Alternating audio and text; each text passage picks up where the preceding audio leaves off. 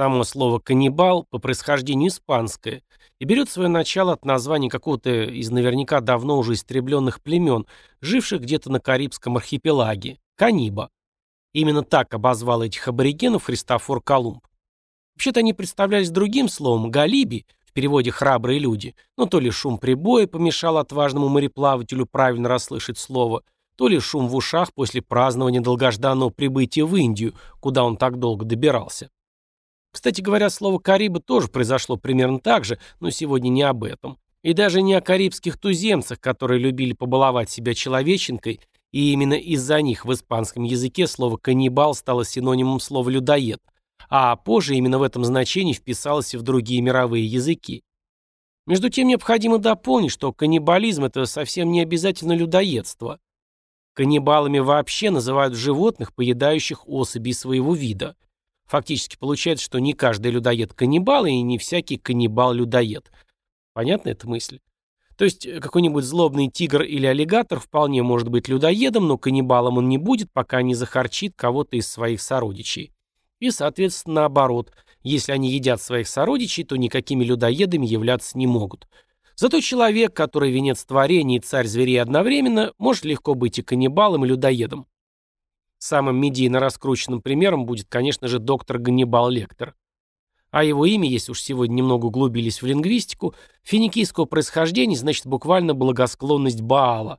Баал – это такое привередливое злобное божество, как вы наверняка знаете из ужастиков, семитского происхождения, особо почитавшийся в Палестине, Сирии как бог войны, плодородия, воды и много чего еще. Но хватит уже длительных вступлений. Каннибализм и людоедство сегодня на Крайм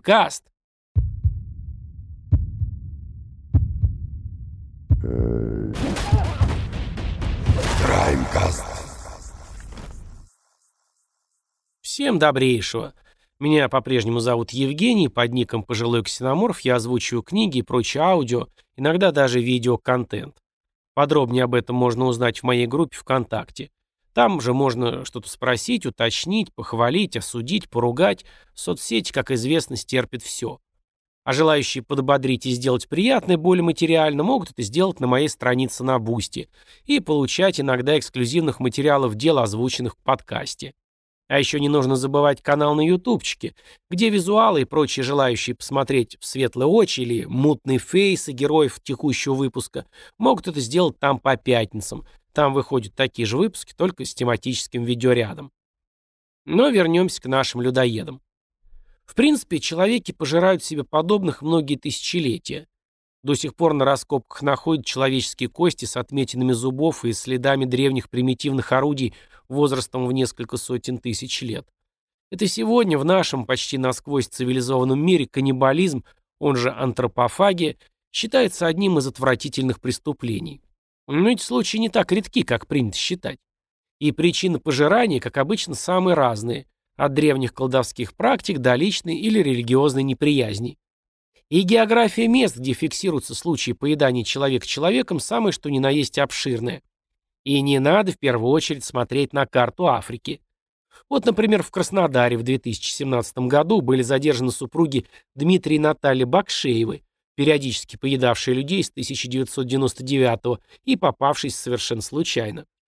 На самом деле в той истории слишком много неподтвержденных слухов, Говорили, что жертв супруги перед смертью усыпляли, а потом убивали, делали из них различные блюда, а то, что не съедали свежим, консервировали.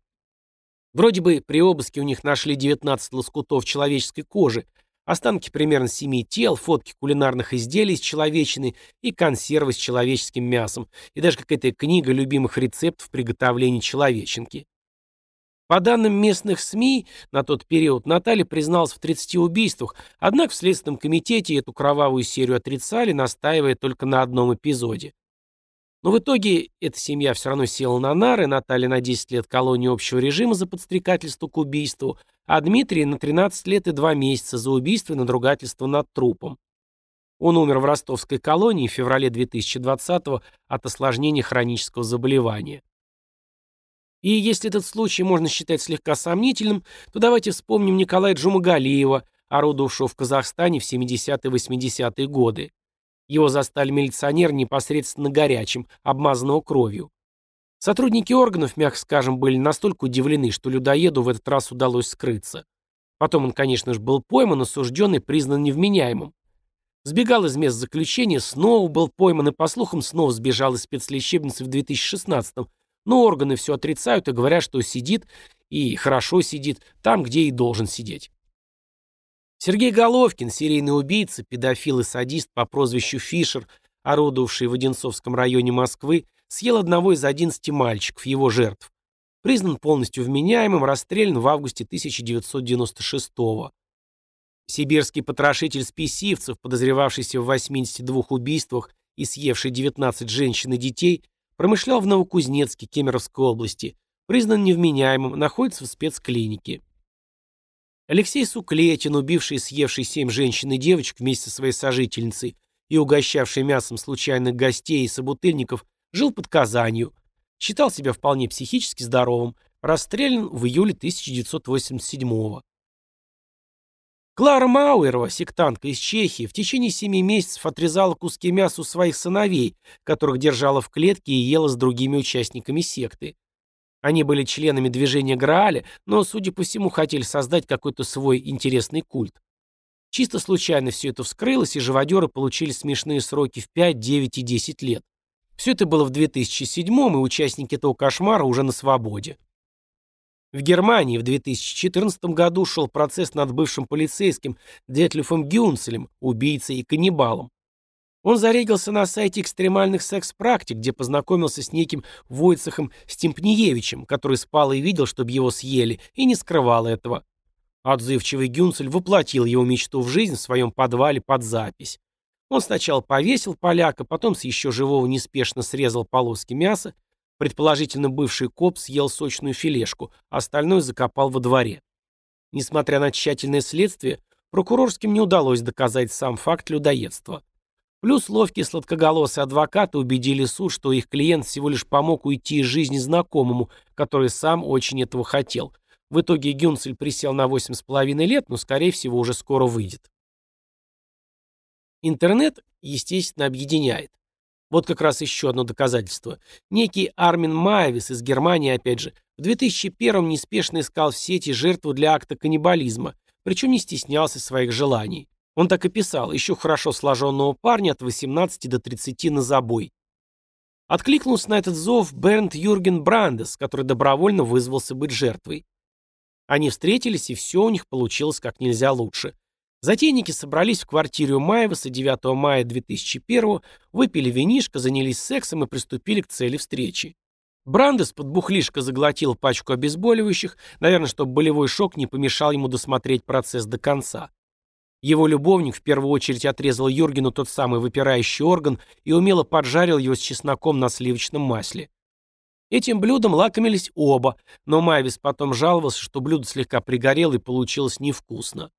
Потом Майвис поцеловал любовника, повесил на крюк под потолком и избавил от страданий.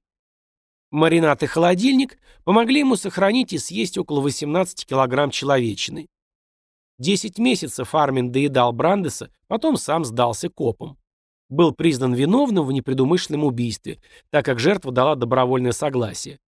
Потом был повторный суд в 2006 и сытый Армин присел до конца жизни. Говорят, что в тюрьме стал вегетарианцем. Исей Сагава занимает среди всех этих эпизодов особое место. В первую очередь тем, что избежал наказания за свое преступление. Вот как все было. Этот японец учился во Франции в универе Сорбонны. Там он познакомился и влюбился в голландскую студентку Рене Хартевельд. Пытался сблизиться с ней, но оказался во френд-зоне, что, вероятно, как-то пагубно повлияло на содержимое его кукушечки. И поэтому Сагава решил все-таки овладеть ею другим способом, кулинарным, сожрать, чтобы было понятней. И вот спустя месяц приготовлений и раздумий, 11 июня 1981 Исей приглашает Рене к себе на обед, и та соглашается, не зная, что ей уготована роль главного блюда. Никакая интуиция у девушки ничем себя знать не дала, и она пришла на свой последний ужин. Они выпили чаю, Сагао включил музычку и попросил Рене с выражением прочесть поэму «Вечер» Иоганна Роберта Бехера. Вот не могу поделиться, к сожалению, содержанием на русском языке не нашел. И вот когда девица приступила к выразительному декламированию, Сагава тихонечко вынул карабин, приставил к ее затылку ствол и спустил курок. Когда стихли судороги, Исей раздел Рене Хартвельд и обстоятельно занялся долгожданным сексом. Однако, удовлетворенным себя не посчитал и продолжил. Вот что писал он сам позже в мемуарах. Не удивляйтесь, он сам их написал, издал и неплохо заработал на этом. Я попытался надкусить ягодицу, потом правое бедро, но мне не удалось откусить даже небольшой кусочек. Тогда пришлось взяться за разделочный нож. Меня поразил кукурузный цвет человеческого жира. Надрезанное мясо красного цвета было похоже на говядину. Оно таяло во рту, словно кусочки сырого тунца. Наконец-то я попробовал отличнейшую белую женщину на вкус и подумал, что нет на свете ничего более восхитительного. Удовлетворив свой неукротимый во всех смыслах голод, Иссе разделывает Рене, плотненько забив холодильник ее мясом, потом пакует остатки в чемодан и, весьма довольный собой, отправляется с друзьяшками в киношку. Следующие пару дней японец будет есть части тела студентки и готовить из них различные блюда на свой вкус. Позже, когда от жары труп начал попахивать, Исей решил, что пора избавляться от тела, притопив оставшиеся части в озере посреди Болонского леса. Как так вышло, что когда он был готов уже метнуть чемодан в темные воды, его спугнули прохожие. Тогда он бросает свой груз в кустах. Гуляющие французы посчитали его поведение довольно странным, вскрыли чемодан и, обильно исторгнув завтрак наружу, вызвали копов. Кстати, есть пару старых французских полицейских фоток содержимого этого чемодана. На ютубе они, естественно, не пройдут, положу их на свою страницу на Бусти, так что любители жесткой некроэкзотики смогут увидеть их там. В тот же день Сагаву арестовали, его хорошо запомнил таксист, а обыск в квартире выявил остатки еды и части тела в морозилке. На допросах он даже не думал молчать. Вот чем он поделился. Рене была очень красивой девушкой, но мы были просто друзьями. Я очень маленький уродливый человек, похожий на желтую обезьяну. Я восторгался высокими красивыми белыми девушками и хотел попробовать их на вкус. Я жаждал отведать их мясо. Я думал, что никогда не смогу выразить себя, не сделав этого. И, кстати, да, рост в нем было всего 144 сантиметра. Французов такие откровения очень удивили, и следующий год японец отсидел в одиночной камере, проходя одну за другой экспертизы на вменяемость. Но Иссею не было скучно. Он без всякой ложной скромности написал вот такое письмо модному японскому режиссеру. «Дорогой господин Зюро Кара, я тот, кто убил молодую голландскую женщину, съел часть ее плоти и был арестован полицией. Один знакомый сообщил мне, что вы подумаете о том, чтобы поставить фильм, посвященный моему делу. Я и сам уже давно подумал о создании такого фильма. Если у вас возникнет желание разузнать, что происходит в моей душе, в душе главного героя фильма, я с удовольствием отвечу на ваши вопросы. Они долго переписывались, режиссер фильм так и не снял, но написал документальный роман «Обожание», который получил кучу наград и отлично продавался. Когда французские врачи все-таки признали его невменяемым, Сагава был переведен в больничку под Парижем, где написал мемуары под названием «В тумане», и вот эта рукопись позже все-таки была экранизирована. Исей Сагава недолго пробыл за решеткой. Нужно сразу пояснить, что он родился в довольно влиятельной семье. Нет, никаких не якудза. Его дед руководил крупной газетой «Асахи Симбун», а отец возглавлял компанию «Курита Вота Industries». Они быстро добились экстрадиции своего отпрыска обратно в страну восходящего солнца, где он был признан абсолютно дееспособным и вскоре вышел на свободу. Никаких уголовных дел заведено не было. Родители Рене пытались добиться какой-то справедливости, но ничегошеньки у них не вышло. Асагава стал настоящей суперзвездой. Он начал вести передачи на японском ТВ, только не смейтесь, кулинарные. Снимался в фильмах, в том числе порно, где людоедки ему отрезали все мужские дела и делали аппетитные котлетки. Нескончаемой чередой шли ток-шоу о каннибализме не только, на которых эссе делился личным опытом и купался в лучах славы. Вот еще небольшой фрагмент его откровений. Мне удалось откусить клитор, и я проглотил его не жуя. У девушки были месячные, пахло не очень. Но именно в тот момент я почувствовал, что я прям горю изнутри, и так это все меня заводит. А еще, знаешь, говорят, что говядина или свинина имеют животный запах. Так вот, человеческое мясо совершенно не пахнет. И лично мне оно кажется самым вкусным из всего, что я пробовал. Через пару дней, прямо перед тем, как меня арестовали, я съел еще чуть-чуть. Мясо стало слаще, и на вкус было просто потрясающим. Самой вкусным была шея и язык. Его я съел сырым. Вообще, чем выше по телу ты передвигаешься, тем вкуснее мясо, сечешь? Несмотря на то, что в языке и на шее не так много мяса, если ты хочешь настоящего праздника, ты начнешь именно с них. Ему даже посвящали песни, между прочим, даже Rolling Stones отметилась в 83-м песней «Too Much Blood».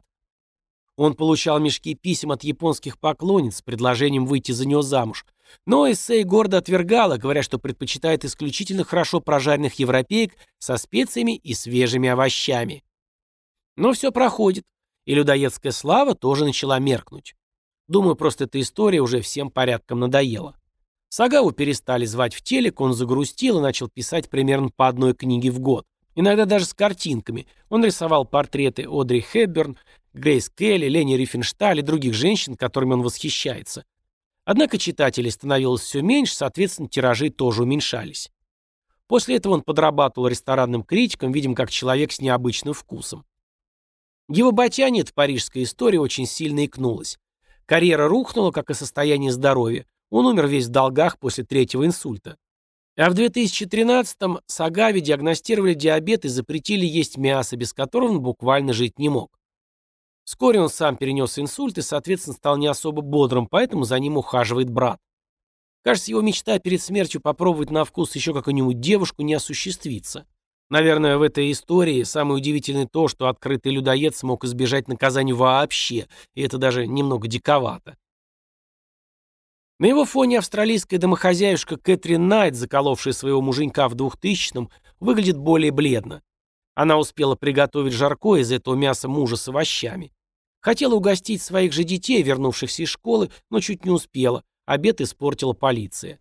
Кэтрин стала первой женщиной в Австралии, присевшей пожизненно. Юджин Руди, прозванный позже зомби из Майами, в 2012-м в абсолютно голом виде на улице накинулся на спящего бомжа и натурально отгрыз ему лицо. Мне кажется, что он был основательно упорот, но факт все равно остается фактом. А бомж стал знаменит и от бесплатных операций по корректировке и реконструкции своей личины отказался. Ему собрали кучу бабла, и вся эта ситуация, кажется, пошла ему в каком-то смысле даже на пользу. У него появилось жилье. Некий Дарангель Варгас стал известен как Ганнибал Лектор Ант. Он был сдан в психушку в 1995-м после того, как у него дома нашли останки пропавшего человека. Однако его почему-то выпустили через пару лет. И уже в 99-м полиция Венесуэлы по наводке соседей снова нашла человеческие останки у него дома, на этот раз около десятка черепов и человеческие внутренности. Уильям Сибрук, репортер «Нью-Йорк Таймс», целенаправленно катался по Западной Африке именно за тем, чтобы побаловать себя человеченкой. В 1931 он выпустил книгу о своих приключениях, где писал, что втерся в доверие одному из вождей местного племени, и тот угостил его заветным лакомством. По другим сведениям, вождь послал Сибрук, так скажем, туда, откуда пришел, но человечину он все-таки попробовал, купив у студента-медика уже дома филе из морга. Но как бы там ни был на самом деле, Сибрук написал, что человечина по вкусу очень напоминает хорошую телятину. Кевин Рэй Андервуд, представляясь подростком, познакомился в интернете с десятилетней Джейми, как потом позже оказалось, живущей этажом ниже, и предложил оттянуться как взрослые. Это было в 2006-м. Когда она пришла к нему домой, Кевин ударил девочку деревянной колотушкой по голове, потом придушил бельевой веревкой, а после изнасиловал и удавил окончательно. Надругавшись над мертвой девочкой, Андервуд вырезал несколько частей ее тела и зажарил в электрогриле. Около двух суток маньяк лакомился Джейми Болин, запивая пивом, и его накрыла новая идея. Вспомнив, что увидел сайт с конкурсом фоточек «Мисс Пляжное очарование», Кевин хотел сфотать недоеденные остатки Джейми и послать организаторам мероприятия. Но эта затея у него не вышла по техническим причинам. Будучи в подпитии, он отправился в магаз за новым оборудованием, но был остановлен патрульной машиной. Как только к нему подошел коп и попросил предъявить права, Кевин сразу же заявил, да это я убил и съел Джейми, можете арестовывать. Судебное заседание продолжалось всего 23 минуты, после чего судья огласил людоеду смертный приговор. Роберт Джон Моцли, британский серийный убийца, свой голод почувствовал не сразу, только после того, как сел пожизненно за убийство. Сначала он находился в лечебнице строгого режима для душевнобольных. Там Роберт и еще один сиделец взяли в заложники одного из больных и держали в течение 9 часов, прежде чем санитары смогли открыть камеру. Когда дверь открыли, заложник уже остыл. Его череп был вскрыт, из него торчала окровавленная ложка, и было явно заметно, что части мозга не хватает. Охранники сразу поверили Моцли, который сказал, что съел немного свежих мозгов. Он был признан виновным в убийстве и отправлен в другую тюрьму, где вскоре убил еще двоих зэков. Сразу после этого Роберт спокойно вошел к офицеру и, положив заточку на стол, сообщил, что сегодня перекличка будет на два имени короче. Сейчас ему 68, и он все еще благополучно сидит в тюрьме. Милокский монстр, он же Милокский каннибал Джеффри Дамер, был на испытательном после того, как отсидел за сексуальное домогательство к мальчикам. Однажды соседи, увидев, что из его дома выбежал кричащий мальчик, позвонили копам. В этот раз он как-то уболтал наряд, и они уехали. А когда история повторилась, полицейские все-таки вошли внутрь. В жилище преступника царил настоящий ужас. Были найдены части тела, принадлежащие 11 разным людям. Некоторые из них хранились в холодильнике и морозилке, другие нашли в бочке с кислотой, какая-то часть висела как украшение по всему дому. В 1992 он был приговорен к 15 пожизненным заключениям, а в конце 94-го был забит до смерти заключенным из личной неприязни. И если все вот эти случаи можно считать исключением из правил, тем не менее, есть на нашей планетке такие места, где человечину употреблять принято в порядке вещей. Например, племя Вари в Амазонии до сих пор жарит и съедает своего умершего родственника, деля порции на всю дальнюю родню. Кровная родня почему-то не ест. Также жгут личные вещи покойного, чтобы ничего о нем больше не напоминало. В племени Караваи, которое проживает где-то в Папуа-Новой Гвинее, поедание людей практикуется как личная месть. Что интересно, если человек умирает не от травм или во время охоты или каких-то боевых действий, а от болезни, Караваи считают, что злой колдун съел тело этого несчастного изнутри. Соответственно, ему тоже нужно отомстить, съев это тело снаружи. Вот такая логика. Вроде бы на Фиджи еще остались племена, готовые полакомиться человеченкой. Писали, что летом 2017-го там на Фиджи бесследно пропала супружеская пара из Рязани. Предположительно, ее сожрали каннибалы, но это не точно. Как и исчезновение в 1961 году младшего сына Нельсона Рокфеллера. Да, именно из тех самых Рокфеллеров. Майкл пропал без вести во время путешествия по нидерландской Новой Гвинее. Было установлено, что осматы, местное племя людоедов, захватили, обезглавили и съели Майкла. По другой версии, его где-то тихо уморила голландская администрация. Какова бы ни была правда, в этом случае она надежно скрыта.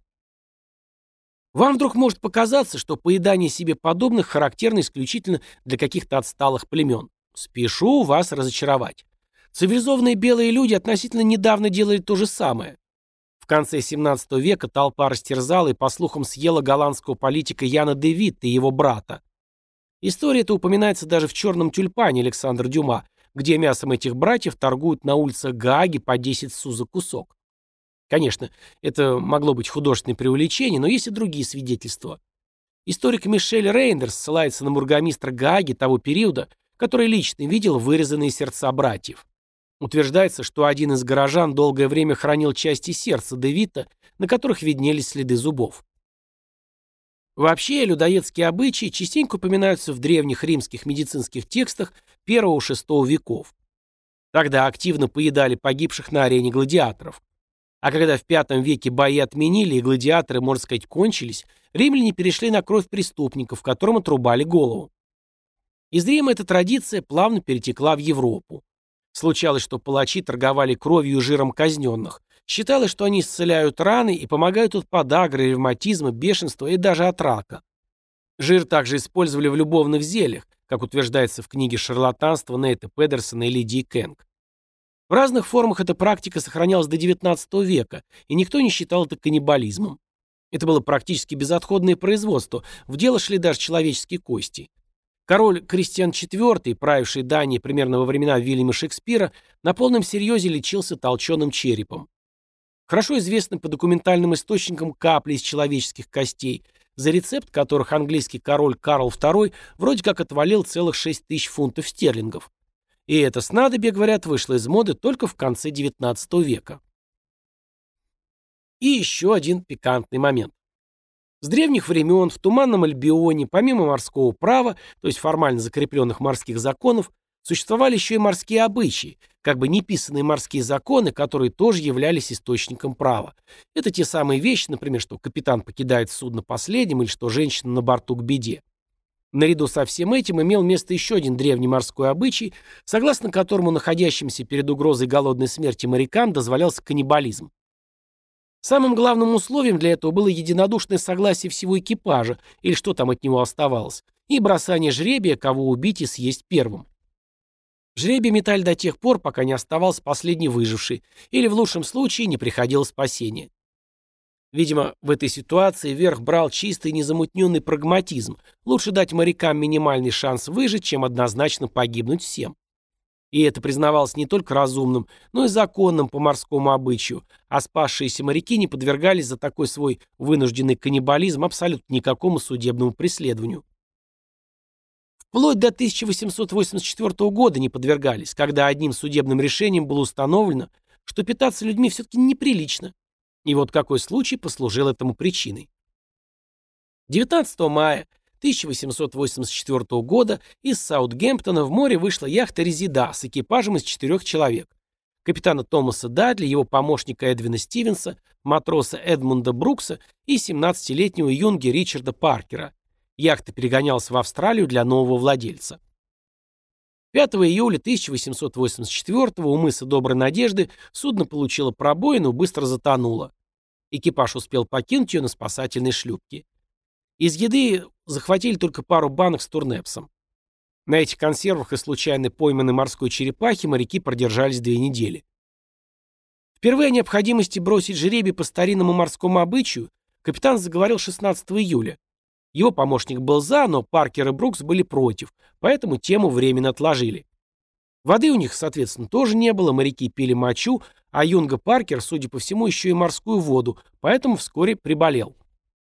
Еще раз тему о жребии подняли 20 июля, и опять, как говорится, консенсус не был найден. Когда 23 июля Паркер впал в коматоз и не смог принять участие в голосовании, Дадли и Стивенс решили, что пора резать Юнгу до того, как он сам умрет. Его кровь свернется и станет непригодной для питья. Брукс промолчал, не высказавшись ни за, ни против, и на следующее утро, 24 июля, капитан Дадли аккуратно заколол Юнгу ножом. Стивенс держал ноги, а Брукс отвернулся. Когда Паркер был съеден наполовину, 29 июля, на 24-й день скитания по волнам, моряков подобрал проходящий мимо немецкий парусник. Морячки даже не думали скрывать произошедшее, когда немцы подняли их на борт, и даже когда 6 сентября их доставили в английский порт, они чувствовали себя вполне защищенными старинным законом морского обычая. Но когда случившимся было доложено в Адмиралтейство, оттуда в Министерство внутренних дел, то из Лондона поступило указание задержать людоедов и предать их суду. Там этот случай восприняли как отличную возможность навсегда покончить с этим варварским морским законом, установив отменяющий его судебный прецедент. Что интересно, фактически никакой доказухи не было, немецкие моряки уплыли своей дорогой, а останки недоеденного юнги давно похоронены в море. Если бы все трое подсудимых отказались бы свидетельствовать против себя, то у судебной системы ничего бы не вышло, поэтому было принято решение одного из моряков оправдать, при условии, что он даст показания против двух других. Поскольку матрос Брукс изначально был против жребия и не принимал непосредственного участия в убийстве, то он и был освобожден от уголовной ответственности. Дадли и Стивенс виновными себя не признали, и общественное мнение было в основном на их стороне. Даже больше, старший брат съеденного Паркер, тоже моряк, сам пришел на слушание суда, где перед присяжными и публикой демонстративно пожал руки всем подсудимым, сказав, что он полностью на стороне моряков, правильно поступивших по старинному морскому обычаю. 7 ноября 1884 жюри присяжных вынесло вердикт, по которому вынесение окончательного решения было оставлено на усмотрение судьи. Но он не захотел становиться крайним в этой истории и передал дело в верхнюю инстанцию. И уже там, 4 декабря 1884 морячков признали виновными в предумышленном убийстве, приговорив их к смертной казни через повешение, но с ходатайством о королевской пощаде. Королева Виктория 12 декабря пощадила их, заменив казнь шестью месяцами тюрьмы, и 20 мая 1885 они вышли на свободу. А приговор по делу королевы против Дадли и Стивенса теперь считается в английском законодательстве очень важным судебным прецедентом, который устанавливает, что крайняя необходимость не включает в себя возможность убивать и есть человека даже ради спасения жизни других людей. А еще через пару десятков лет Уинстон Черчилль скажет, когда говорят о морских традициях, мне на ум приходит только ром, садомия и хлыст. Вот так отфильтровались некоторые дикие морские традиции, и был положен официальный запрет на людоедство, и вменяемые люди, считающие себя цивилизованными, перестали питаться себе подобными официально. Давайте в цифрах, чтобы уложить это в голове поудобнее. За 76 лет до первого полета человека в космос люди все-таки законодательно запретили есть себе подобных. Что не может не радовать. Вот на этой оптимистичной ноте давайте закончим сегодняшний выпуск. Пишите где-нибудь комменты, ставьте лайки, если понравилось звезды, если вы в Apple Podcast. Смотрите видосиком этот материал на YouTube и ждите в следующую пятницу чего-то нового. Всем пока, до наших новых волнующих встреч.